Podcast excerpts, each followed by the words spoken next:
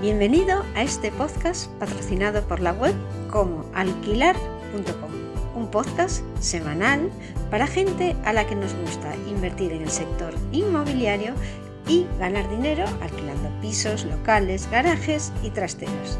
Si todavía no estás alquilando tus propiedades por tu cuenta, deja de pagar comisiones a intermediarios y aprende en unas pocas horas a gestionar tú mismo los contratos de alquiler. Apúntate al audiocurso para aprender de forma práctica a alquilar sin intermediarios y encuéntralo en comoalquilar.com barra curso. ¿Qué conseguirás con este curso? Evitarás pagar comisiones a las inmobiliarias por alquilar tu propiedad, podrás seleccionar tú mismo a tu futuro inquilino, aprenderás a conseguir inquilinos de forma rápida y de forma gratuita, recibirás los documentos necesarios para formalizar el contrato, aprenderás cómo evitar los impagos y los inquilinos morosos. Es un curso en formato audio y con material descargable para que no pierdas el tiempo mientras te formas. Te muestro en él, de forma práctica, todos los pasos que sigo para alquilar una vivienda. Al registrarte, pasas a formar parte de nuestra comunidad de propietarios que alquilan pisos. Por último, y lo mejor, estaré disponible para los alumnos del curso en el correo electrónico durante los tres primeros meses desde la fecha de registro. Soporte gratuito durante tres meses. Si alquilar un piso por tu cuenta es tu interés en este momento, has llegado al lugar en el que aprenderás cómo alquilar tu vivienda sin intermediarios y sin miedo a impagos. Y sin más, empezamos el programa de hoy. ¿Cuánto puedo cobrar por el alquiler? ¿Cuánto cobro por el alquiler de mi piso? Eso es lo que me preguntan muchas veces mis clientes. Hoy te voy a contar tres reglas de oro para verificar si tu propiedad tiene el precio correcto y cómo buscar el precio realmente de equilibrio. Comprar tu primera propiedad de alquiler es solo el comienzo de tu viaje inmobiliario, porque ser un buen propietario es casi tan importante como hacer buenos negocios. Ahora que tienes una o dos propiedades de inversión en tu haber, probablemente estés considerando la posibilidad de alquilarlas. Sin embargo, determinar las tarifas de alquiler correctas puede ser difícil muchas veces. ¿No estás seguro de cuánto cobrar por el alquiler? Es igual, no te preocupes porque no estás solo. A muchos nos ha pasado. Después de todo, si cobras demasiado, es probable que tengas tasas altas de periodos con el piso vacío, pero si cobras de menos, estarás perdiendo ganancias. A continuación vamos a ver cómo verificas si tu propiedad tiene el precio correcto de alquiler. ¿Qué es la renta de mercado? El término alquiler de mercado se refiere al precio de alquiler promedio actual de una propiedad de alquiler cercana. Recuerda, el alquiler está determinado por el valor de mercado y se mueve en función de la oferta y la demanda. Y saber lo que cobran otros propietarios es información valiosa para que puedas determinar cuánto podrás cobrar tú. ¿Qué influye en el precio de alquiler de una vivienda? Ten en cuenta estas variables adicionales al precio medio de alquiler que hay en tu zona, porque pueden afectar también a la renta que puedes pedir. Variables a tener en cuenta para marcar el alquiler de tu piso. Depende el precio de la vivienda si es una vivienda unifamiliar o si son apartamentos o pisos. Depende si tiene plaza de garaje o trastero. También el número de dormitorios y los baños, el tamaño del piso o del apartamento, si tiene ascensor, si hay lugares de almacenamiento, como por ejemplo pueden ser espacios debajo de la cama, armarios, desvanes. Cualquier ventaja frente a la competencia influye a favor de tu piso. Algún electrodoméstico especial, un tendedero cubierto, detector de presencia para las luces, etc. También influye la política que uses para tener o no tener mascotas o si, por ejemplo, el portal dispone de una persona que lo limpie o debe limpiarlo el inquilino y se van turnando los distintos vecinos. Los posibles inquilinos pueden dar más valor a ciertas comodidades, como la posibilidad de mascotas si es que tiene un perro, o que haya una persona contratada por la comunidad para el mantenimiento del portal. Eso podría significar alquileres más altos. Simplemente presta mucha atención a tu retorno de la inversión y tus límites. Es decir, que cualquiera de estas ventajas adicionales que pongas en tu piso tienes que observar si realmente te va a devolver un alquiler, la posibilidad de cobrar un alquiler más caro. Vamos a ver el cálculo de precios de alquiler del mercado. Además de buscar precios de alquiler de pisos de la zona en las inmobiliarias cercanas, los listados de alquileres que aparecen en las webs de anuncios como Idealista o Fotocasa son un excelente lugar para comenzar. Así que utiliza estas plataformas como punto de partida y visita las inmobiliarias que alquilan pisos por la zona de tu vivienda. Combinar esto con tu propia investigación, preguntando, por ejemplo, a vecinos del edificio, es la mejor estrategia. También puedes ir por la calle y ver si hay un anuncio de alquila, llamar y preguntar por cuánto lo alquilan. Presta atención también al año de construcción de la vivienda, la cantidad de habitaciones, las comodidades, los acabados exteriores y exteriores y la inclusión o exclusión de lavadora, secadora y otros muebles electrodomésticos es poco probable que encuentres una coincidencia exacta, pero aún así es suficiente para tener una buena estimación del alquiler. Para investigar el precio de alquiler de tu vivienda también puedes optar por la baja tecnología como te contaba antes y si ves un anuncio de alquiler en un cartel de la zona o en un edificio similar a tu propiedad pero que esté por, la, por el mismo barrio, llamas y preguntas a cuánto están cobrando por ese alquiler, porque esto es gratis y te dará una indicación aproximada de cuánto debes cobrar, más bien más que aproximada. Tendrás, una vez que hagas esta investigación en distintos medios y en varias viviendas, tendrás una estimación muy, muy real de lo que puedes cobrar por tu vivienda. Estos métodos te van a ayudar, desde luego, a comprender la viabilidad de las diferentes tarifas de alquiler. Otro factor a tener en cuenta la consulta a las inmobiliarias, porque los administradores de propiedades son excelentes recursos que nos ayudan mucho a investigar cuánto cobrar por un alquiler. De todas formas, no confíes en ellos por completo. Pregúntales acerca de los alquileres actuales del mercado y de un informe de mercado para determinar cuánto cobrar por el alquiler. Para el informe, tu inmobiliaria puede brindarte una lista de propiedades comparables con los alquileres actuales. Luego puedes verificar esto por ti mismo, ya sea investigando online o visitando las propiedades en persona. Una inmobiliaria buena o un buen administrador de fincas también puede aconsejarte sobre qué servicios podrían aumentar tu alquiler. Por ejemplo, si tu propiedad no tiene lavavajillas, agregar uno podría ser una manera fácil de aumentar los alquileres, por ejemplo, en 50 euros al mes. Te pueden dar un consejo muy útil, como podría ser que pintases la cocina o que cambiases algún mueble que los visitantes suelen mirar con poco cariño.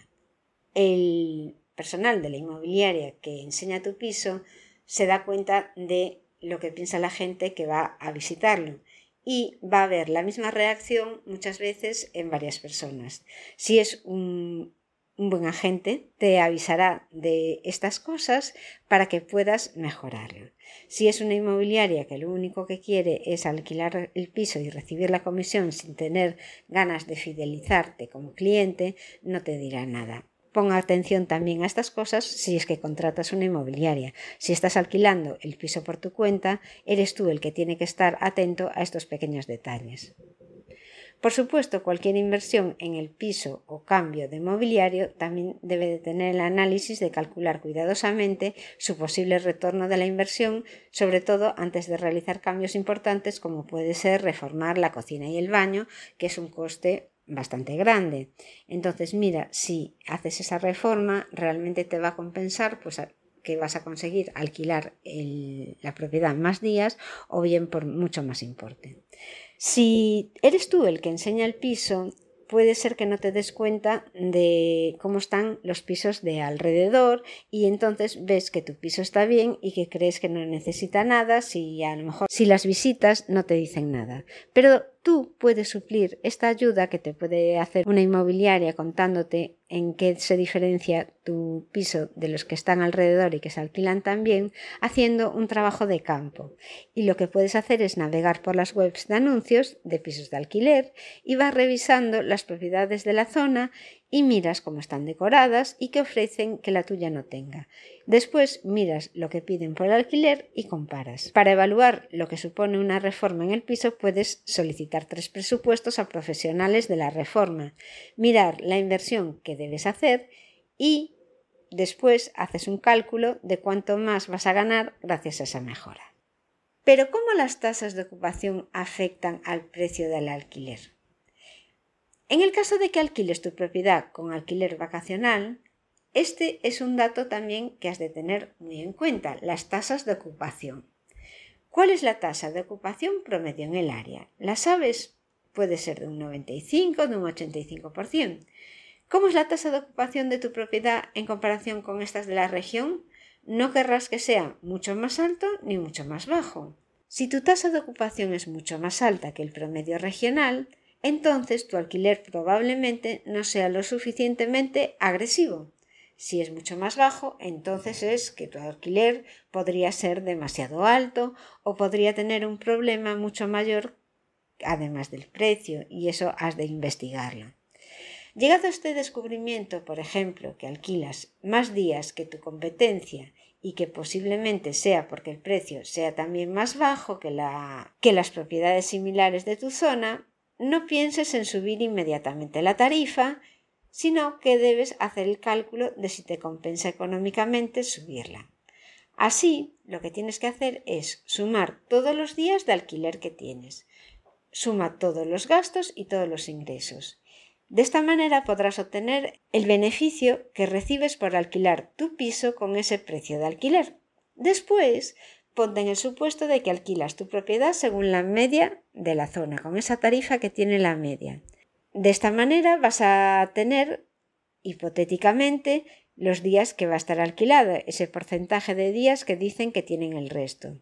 Aplicas esa tarifa nueva que vas a poner para hacerla similar al resto y calculas también los costes de alquiler del apartamento en ese periodo. Tendrás, por tanto, la tarifa nueva, el porcentaje de días alquilados según la media y tendrás también los ingresos obtenidos con esa nueva tarifa y los costes según los días que lo has alquilado. Ahora ya puedes calcular también el beneficio con la hipótesis de que subas esa tarifa y que lo hagas similar al porcentaje de ocupación de tu zona y con esa tarifa más alta. Una vez hayas realizado todos estos cálculos, que son bastante sencillos por otra parte, aunque sí es cierto que cuesta recopilar todos los datos de costes e ingresos, pero son fáciles, o sea que te compensa hacerlos, porque de esta manera vas a tener la solución a tu problema. Si el beneficio de alquilar tu propiedad, tal como lo estás haciendo, es más alto que si subes la tarifa, es que económicamente te compensa alquilar más días y a un precio más barato. Además de la parte económica, de todas formas, hay otra variable que también has de tener en cuenta y que va en función de lo que a ti te interesa. ¿Ese beneficio adicional te compensa el trabajo extra que supone alquilar más días al año? Ahí te dejo la cuestión para que busques tú la respuesta y según ello puedas tomar acción. Hay tres reglas de oro para calcular el alquiler de una vivienda. Toda esta información que te he contado es útil, pero los inversores serios deben profundizar más incluso para saber exactamente cuánto cobrar por el alquiler. Sigue estas tres reglas de oro para llegar al precio perfecto. 1. Requisito de alquiler mínimo. El alquiler tiene que ser lo suficientemente alto para que pueda pagar los gastos y proporcionar flujo de efectivo. Supongamos que tu relación de gastos es el 50% cubriendo tanto las pérdidas económicas como los gastos operativos. Así, en el caso de una renta de 500 euros, un índice de gastos del 50% nos dejaría con 250 para cubrir tres cosas muy importantes. Una sería pagar deuda pendiente, como por ejemplo una hipoteca. Dos, los gastos de mantenimiento de comunidad o posibles derramas. Y tres, un flujo de caja, es decir, algún efectivo que sería para nosotros. Es probable que descubras que 250 euros simplemente no es suficiente para cubrir los tres conceptos anteriores. Y si tienes una hipoteca, pagar la hipoteca es un servicio obligatorio e ineludible. La elección a la que nos enfrentamos es entre nuestro flujo de caja y los gastos de mantenimiento. Esos 250 euros restantes tendrían que ir a eso, al mantenimiento y a nuestro bolsillo. Pero lo que vemos a menudo en muchos propietarios que cobran alquileres es que se guardan esa diferencia de 250 euros en el bolsillo y lo que hacen es pagar la hipoteca pero la diferencia se la quedan porque no hacen una diferencia entre los ingresos que son realmente para mm, mantener como por si acaso y otros que son realmente beneficio puro. Entonces, eventualmente algo va a suceder. Tal vez algo se estropea o necesita reemplazar algo del piso. Se puede ser el calentador que se estropea, la estufa o hay una derrama en el edificio. Si esto pasa, Parte del dinero que pensabas que habías ganado y que traspasaste inmediatamente a tu cartera ha de salir de nuevo de tu bolsillo para afrontar estos gastos inesperados. Es por esto por lo que es importante que calcules el alquiler mínimo que debes cobrar, para poder hacer estos, esta diferenciación de tres conceptos y repartir tú lo que cobras por alquiler en estos tres conceptos. No existe una regla estricta y eres tú el que ha de analizar este importe, pero no conviene que no hagas una reserva del importe del alquiler para imprevistos. Puede llegar un momento en que tengas un gasto imprevisto y al final no tengas realmente dinero para pagarlo. Esta manera de repartir el alquiler en los tres conceptos es la forma en que ha de hacerse profesionalmente. Lo otro de cobrar un alquiler pagar la hipoteca y quedarme con el resto es una forma de gestionar un negocio de alquiler muy casero y, poco, poco profesional. Y además tiene bastante riesgo de después no tener dinero en el caso de eso, de, de necesidad de pagar una derrama en el edificio. La segunda regla de oro es el requisito de alquiler máximo. Siempre buscamos cumplir dos objetivos. Uno es proteger y hacer crecer nuestra inversión y dos es un requisito mínimo para el alquiler, que también hay un máximo. Tenemos que ser capaces de atraer a clientes y no espantarlos por el elevado precio de nuestro alquiler. Si tienes un alquiler demasiado alto, comparado con tu mercado, tendrás menos clientes interesados en tu propiedad y te resultará más difícil alquilar el piso, por lo que tardarás más tiempo y los ingresos anuales se reducen drásticamente también un mes sin alquilar un piso son, por ejemplo, lo que cobres por el alquiler. Pierdes 500 euros o 800 euros. Y a lo mejor si bajas en tu alquiler 10 euros y en vez de cobrar 500 cobras 490, psicológicamente tu alquiler parece más barato y al final lo único que estarás perdiendo son 120 euros al año. Busca alquileres que no bajen del 70% de los alquileres medios de mercado. Esto va a atraer a inquilinos estables y no son tan exclusivos como para que solo una pequeña porción del mercado pueda acceder. Quiere decir esto que si tú tienes el alquiler más caro de la zona, solo unos cuantos van a solicitar visitar tu piso y aceptarán en el caso de que la ventaja comparativa con el resto de la oferta sea muy superior, pero son pocos los que van a querer visitar el piso y optar a alquilarlo. La tercera regla de oro para buscar el precio correcto de alquiler es que te concentres en el precio por metro cuadrado de la zona. Para comparar verdaderamente manzanas con manzanas, debes fijar el precio de tus alquileres por metro cuadrado. Supongamos que compras un edificio de apartamentos y que actualmente alquilas apartamentos de una habitación por 525 euros. Imagina que cuando haces una investigación online descubres que el alquiler medio de la zona es 150 euros más alto. Pero, ¿qué tan grandes son esas otras viviendas con las que estás comparando? Si tienen 850 metros cuadrados y tu propiedad es de 600 metros cuadrados, esa investigación de mercado ya no es relevante, aunque tanto unos como otros sean apartamentos de una habitación, porque unos son mucho más grandes que los otros. Has de pensar si podrías convencer a alguien, por ejemplo, de pagar incluso 625 euros, es decir, 150 euros más de lo que estabas cobrando por tu apartamento de 600 metros cuadrados, incluso aunque estés ofreciendo un precio unitario más barato que el de 850, que a lo mejor lo estaban alquilando en 700 metros cuadrados. Pero tu piso es mucho más pequeño. Entonces, has de evaluar y plantearte si sería posible alquilar más caro de lo que estás alquilando, aún así por debajo del de la competencia que es más grande, pero no tan barato como lo estabas haciendo. Analiza y decide. También puedes hacer la prueba en directo y ver lo que pasa, subir el precio de alquiler y ves cómo reacciona la gente. Conclusiones para calcular el alquiler de un piso.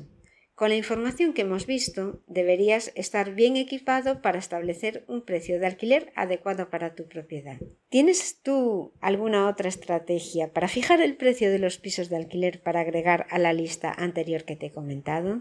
Si es así, déjamela en los comentarios. Si te gustaría seguir aprendiendo cómo alquilar un piso por tu cuenta sin miedos a impagos y sin pagar comisiones a las inmobiliarias, te invito a descubrir el audiocurso que he preparado como alquilar.com barra curso. Agiliza tu formación, recibe respuesta a tus dudas en soporte y pasa a formar parte de nuestra comunidad. Hasta aquí el programa de hoy. Recuerda que tú también puedes alquilar tus propiedades sin riesgos de impago y sin pagar comisiones a intermediarios, consiguiendo la máxima rentabilidad. Solo tienes que hacer el audio curso para aprender de forma práctica a alquilar sin intermediarios, que te llevará solo unas pocas horas y lo podrás aplicar para siempre, como alquilar.com barra curso. Muchas gracias por escucharme y hasta el próximo programa.